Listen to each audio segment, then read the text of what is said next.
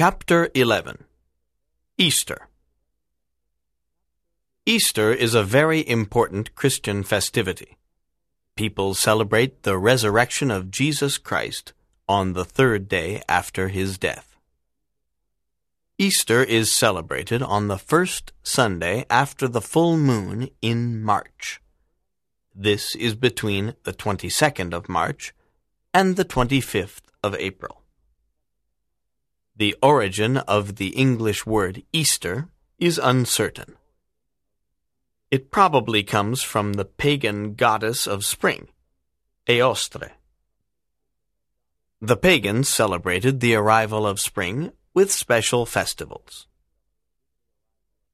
The Christian Easter slowly replaced the pagan festivals, but some symbols of the spring festivals remained, such as flowers, eggs, rabbits, and bunnies. The tradition of the Easter basket is ancient. The pagans offered their eggs in grass baskets to the goddess Eostre. In Britain and in the United States, it is usual to send Easter cards to friends and relatives. For most Christian families, Easter morning begins with a church service. Some Easter services begin very early in the morning. Others take place out of doors in a garden or park. Easter is a time for Christians to be happy, and there is special music in the churches. It is possible to hear George Frederick Handel's Messiah during some Easter services.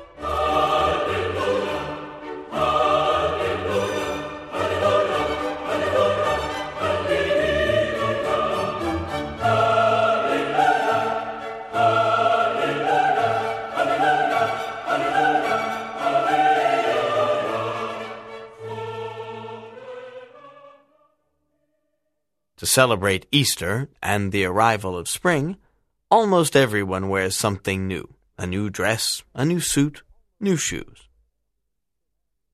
Before Easter Day, American and British children paint Easter eggs with bright colors and designs. Colored eggs were exchanged at ancient spring festivals. The egg is an ancient symbol of life and fertility.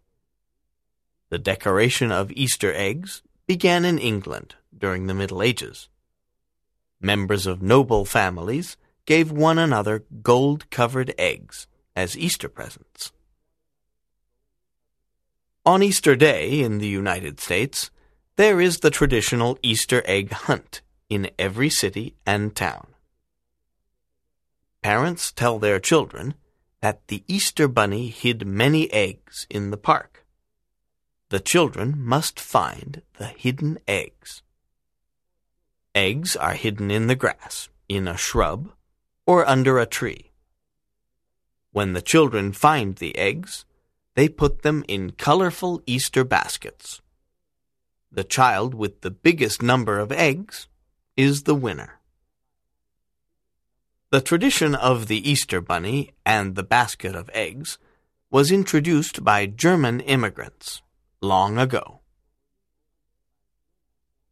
On Easter Monday, children roll their eggs down a hill. Egg rolling is an ancient Easter tradition. The first egg that reaches the bottom of the hill without breaking is the winner. A famous egg rolling contest takes place outside the White House in Washington, D.C. on Easter Monday. The President of the United States invites children to roll eggs on the lawn of the White House. At Easter time, there are chocolate eggs, chocolate bunnies, and sugar eggs in all sweet shops. Some eggs are personalized with a name on them. Hot cross buns are a special Easter food. They are small sweet cakes with a cross on top. This cross represents Christ's death on the cross. The buns are usually eaten in Britain on Good Friday. In many American cities and towns, there is an Easter bonnet parade. Girls and women with funny and bizarre Easter bonnets march in the parade. Most women make their own bonnets. There is a prize for the most original. The most famous Easter bonnet parade is in New York City on Fifth Avenue. Thousands of people participate. In 1933, the great American composer Irving Berlin wrote a song about the Easter bonnet parade. Here is a verse. In your Easter bonnet, with all the frills upon it, you'll be the grandest lady in the Easter parade. Families usually spend Easter Day together. The traditional Easter meal consists of roast lamb, peas, new potatoes, and eggs in many forms.